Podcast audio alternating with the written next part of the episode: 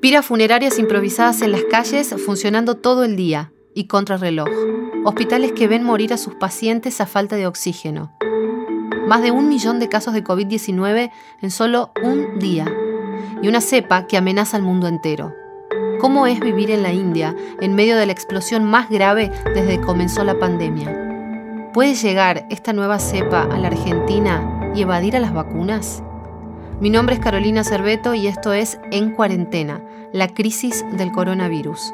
La segunda edición del podcast de la Gaceta, donde te respondemos todas las dudas sobre la pandemia. Estás escuchando La Gaceta Podcast.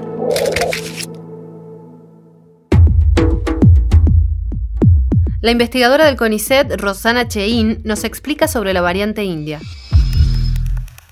Eh, ocurre que hay eh, un número de mutaciones que le confieren, ya no es una, sino son varias mutaciones que se van transmitiendo porque le confieren alguna ventaja, se forma una variante, es lo que se conoce como una variante. Entonces, por ejemplo, cuando ven que el virus eh, la velocidad de infección o el número de infectados aumenta, por ejemplo, en un, país, se secuencia el genoma completo y se lo compara respecto a la variante, a la cepa histórica que es la cepa de Wuhan. Entonces determinan dónde están esas 10, 12 o 15 mutaciones que le confieren esa ventaja evolutiva al virus. Así fue como surgió una en Sudáfrica, un grupo en Sudáfrica, que no es igual a las variaciones que de la cepa británica y que tampoco es igual a la cepa de maná. O sea, la mutación es el error. La variante es el conjunto de esos errores que le, que le, generan una ventaja evolutiva. Y ahora bien, cuando el número de mutaciones es grande, que le producen un cambio importante al virus, se habla de cepa, pero eso hasta ahora no ha ocurrido con el SARS-CoV-2. O sea, han tenido un conjunto de mutaciones que han dado lugar a diferentes variantes. Entre las variantes que están circulando en nuestro país, hasta donde yo sé, está circulando la variante del Reino Unido y la variante de Manaus. Y la Organización Mundial de la Salud a las variantes en general les da el nombre de V corta, VOI, por Variant of Interest, de la sigla en inglés, o sea, una variante de interés, y una que se denomina VOC, Variant of Concern, que eh, son variantes preocupantes. En el caso que ahora está el planeta un poco preocupado que eh, respecto a la variante de la India que se la llama doble mutante. En realidad no es una doble mutante porque tiene eh, dos mutaciones que pertenecen a dos linajes diferentes, por eso es que se la llama doble mutante, pero tiene 11 mutaciones más diferentes. Y eh, si bien es una variante de interés en este momento, el, la, el explosivo eh, número de casos que ha reportado en la India y cómo se ha propagado rápidamente ya por 19 países, hacen que esté a punto de transformarse en una variante de preocupación. Nunca tuve miedo, o sea, y me enfermé, tuve coronavirus, sí, nunca tuve miedo. Eh, la verdad que tuve fui a un hospital, no en el momento en que tuve coronavirus, ¿eh? después por, otras circunstancias tuve que ir a un hospital, no, no, tuve problema. Hoy hablamos con Carolina Nieva, ella es argentina, vive en Rishikesh, una ciudad al norte de la India. Te quería preguntar porque vos recién decías, bueno, yo elegí quedarme acá en la India eh, y nunca tuve miedo, ¿no? Ahora, tal como están las cosas, ¿no? Uno recibe imágenes por internet y demás de la situación tan caótica, catastrófica, ¿no? En la India con respecto a lo que pasa con la pandemia. Eh, ¿Ahora sentiste miedo o, cómo lo vives? Bueno, lo vivís vos ahí. No tengo miedo. Eh, en la ciudad donde estoy yo no se ve lo que se puede llegar a ver en otra eh, Delhi. A ver, ahora si me decís Claro, tenés que ir a Delhi a hacer un papel o tenés que cruzar a Delhi, o sea, tenés que ir a Delhi para cruzar otra ciudad, te voy a decir no muy. Claro, ¿y cómo, cómo es ese, ese día a día en medio de la pandemia en lugares alejados a lo que está pasando hoy, por ejemplo, en Nueva Delhi? ¿Cómo viven? Cuando yo llegué a Rishikesh, que llegué hace un mes, llegué hace poquito, la verdad que no estábamos usando barbijo. Yo venía del sur y no usábamos barbijo. La situación ahora cambió Entonces como que se ve a la gente mucho más preocupada esta semana de lo que era la semana pasada o dos mm. semanas atrás. Lo que se nota es esto, la gente acá vive del comercio, ¿ves? O sea, el que tiene su puestito del té, porque hay puestito de té en la calle, hay puestito de comida, es como de un día para el otro, de nuevo no vas a tener para comer. Entonces, esa situación es como la que se vive, ¿no? Como de angustia, de miedo a la vez, porque claramente, o sea, la gente escucha, escucha lo que pasa en Delhi, y entonces se crea como como el, clima cambia, el clima de la gente cambia, ¿sí? ¿Qué tiene justamente de Nueva Delhi? Porque uno se imagina, y por las imágenes que ve, eh, una situación de, de, pobreza, donde se desnudan quizá otros problemas que tiene el país, más allá de lo sanitario hoy en medio de la pandemia. O sea, la población que hay en Delhi es como, para que se den una idea, es como si fuera toda Argentina. Toda Argentina se concentra solamente en Nueva Delhi claramente es todo caótico, ¿no? Porque imagínate, solamente en una ciudad se concentra la misma cantidad de personas que, puede haber en Argentina que en un país. Entonces, sí, o sea, hay pobreza, básicamente, la, pobreza, la falta de higiene, el ruido, eh, sí, el caos. Y te hago, te hago otra pregunta, porque bueno, acá en Argentina, bueno, en el mundo en general, venimos hablando mucho de eh, las vacunas. ¿Cómo ves esa situación ahí? Quizá en la ciudad donde vos estás o en Nueva Delhi también. Sí, lo que nosotros sabemos es que las vacunas estuvieron exportando mucho eh, hacia afuera antes de darle prioridad a la gente de India. Eso fue un, eso fue un comentario que nos hizo un, un amigo indio que tenemos acá, que la gente de India estaba eh, estaba como enojada porque al principio se dio prioridad en exportar vacunas, ¿no? Y no vacunar primero a la gente de acá. Sé que ahora sí se está vacunando. Yo creo que va a ser igual como en todos lados, que va a ir por edad de prioridad.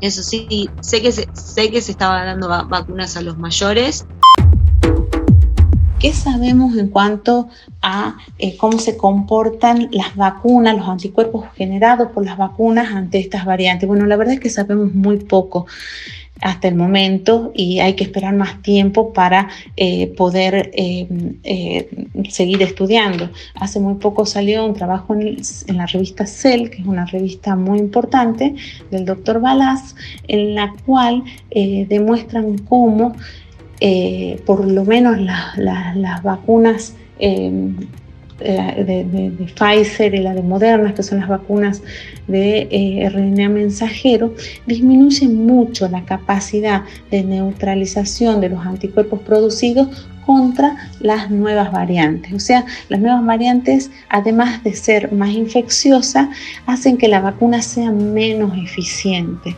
¿Cuánto menos? Bueno, en algunos casos un 40%, un 35%, depende de la variante y depende de la vacuna. La famosa variante de la India es como que tiene pedazos de dos ramas diferentes y eso la vuelve un poco más preocupante. Este, si, si, la, Sputnik es capaz o no de neutralizar a la mutante de la India, no lo sabemos. Este, se están haciendo estudios en nuestro país y en distintos lugares para ver qué capacidad de neutralización de las nuevas variantes, al menos las que están circulando acá, que son Reino Unido o Manaus, eh, tiene Sputnik. Seguramente va a ser un poco más baja. ¿Cuánto? Aún no lo sabemos, seguimos estudiando. También yo siento que igualmente los extranjeros que estamos acá, por, lo menos mis amigos o los que vivimos acá, no miramos las noticias. A ver, ahora nos está tocando un poco más porque porque llegó a Argentina, porque bueno, llegaron estas imágenes, entonces claramente toda nuestra familia nos empiezan a escribir. Yo le doy, yo le doy clases a una amiga argentina que vive en Londres y fue lo primero que me dijo, me dijo, en Londres llegaron imágenes de la India que se, que se prenden fuego los cuerpos, bla, bla, ¿no? Claramente que para nosotros es normal eso, verlo, porque acá en la India no hay cementerios, ¿no? La filosofía hinduista es así, o sea, los cuerpos se creman y se tiran al río. O sea, a ver, esto es, acá es normal. claro. Es, parte de la filosofía hinduista. Claramente seguro en, en los puntos más fuertes de infección no, no se está pudiendo, ¿no? Eh, no se está pudiendo llegar al, proceso rápido, entonces, bueno, nada, bueno, ya, se, se, hace acá, se hace acá en la calle y, y ya, ¿no? Sí, escuché que hay una nueva, que, que, que mutó el virus y que ahora sí, como que hay una cierta gravedad. a ver, contame. En diciembre me contagié de tifoidea. Tifoidea es una bacteria que te, te agarra el estómago y yo casi me muero pero por, por no el coronavirus, casi me muero por una bacteria eh, en el estómago, por algo que comí o por el agua, y estuve internada 10 días. Me internaron 10 días, más el tiempo que estuve antes, más después. Y no podía comer, bajé muchísimo de peso y el médico me dijo, si vos llegabas 3 días después, te morías. Te, iba a preguntar si es que justamente la situación de, otras enfermedades es más preocupante ahí en la India que lo que pasa con, con, la COVID, ¿no? Eh, vos contabas esto que te pasó a vos en lo personal, digo, eh, ¿qué pasa con el agua, el estado del agua, los alimentos? Vos decís, bueno, hay que tener más cuidado. Eso sí, por ejemplo, acá el agua o se compra eh, o vamos a lugares donde, donde sea agua con filtro porque eso sí hay que tener cuidado, hay muchas bacterias. Eh, a mí me pasó esto viajando, ¿no? Que no nos dimos cuenta, está bien, agarramos agua de cualquier... Era como, bueno, la confianza de estar tanto tiempo en India, ¿no? Entonces, claro, ya después uno come en cualquier lado, le agarras confianza a los puestos callejeros, le agarras confianza a agarrar agua, no sé, eh, quizás una canilla que está en la pared, entonces, sí, bueno, sí, no pasa nada, agarro, tomo, de un momento para el otro chau. Mm. te contagiaste de cualquier cosa. Entonces sí, o te puede agarrar hepatitis. Eh, la hepatitis acá también es la tifoidea, la hepatitis. Son cosas que tienen que tener muchísimo cuidado por esto, por el tema de la higiene, por el tema del agua. Eh, tener tu jabón, tener tu alcohol en gel.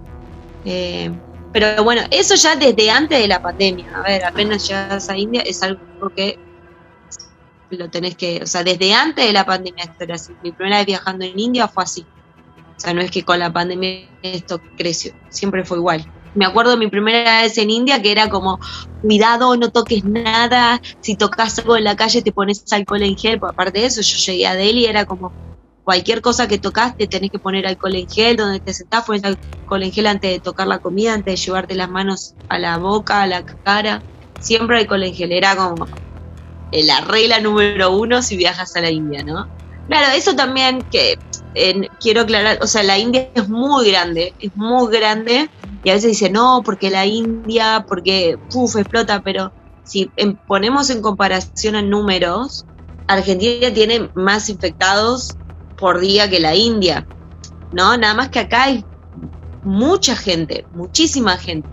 Entonces a veces quizás es eso, ¿no? cómo se compara es un poco difícil.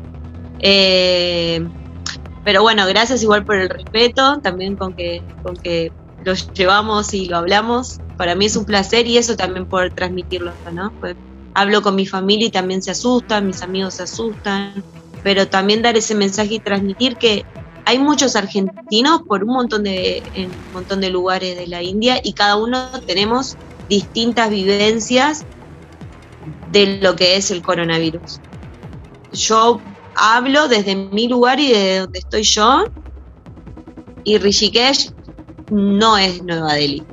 O sea, cada, cada parte de la India lo vive distinto porque también eh, cada ciudad, cada, jurisdicción tiene eh, distintas reglamentaciones, ¿no? Es como si fueran muchos países distintos dentro de un país. Entonces, claramente cada uno lo va a vivir de una manera distinta. Eso, también es importante decirlo. Esto fue La Gaceta Podcast.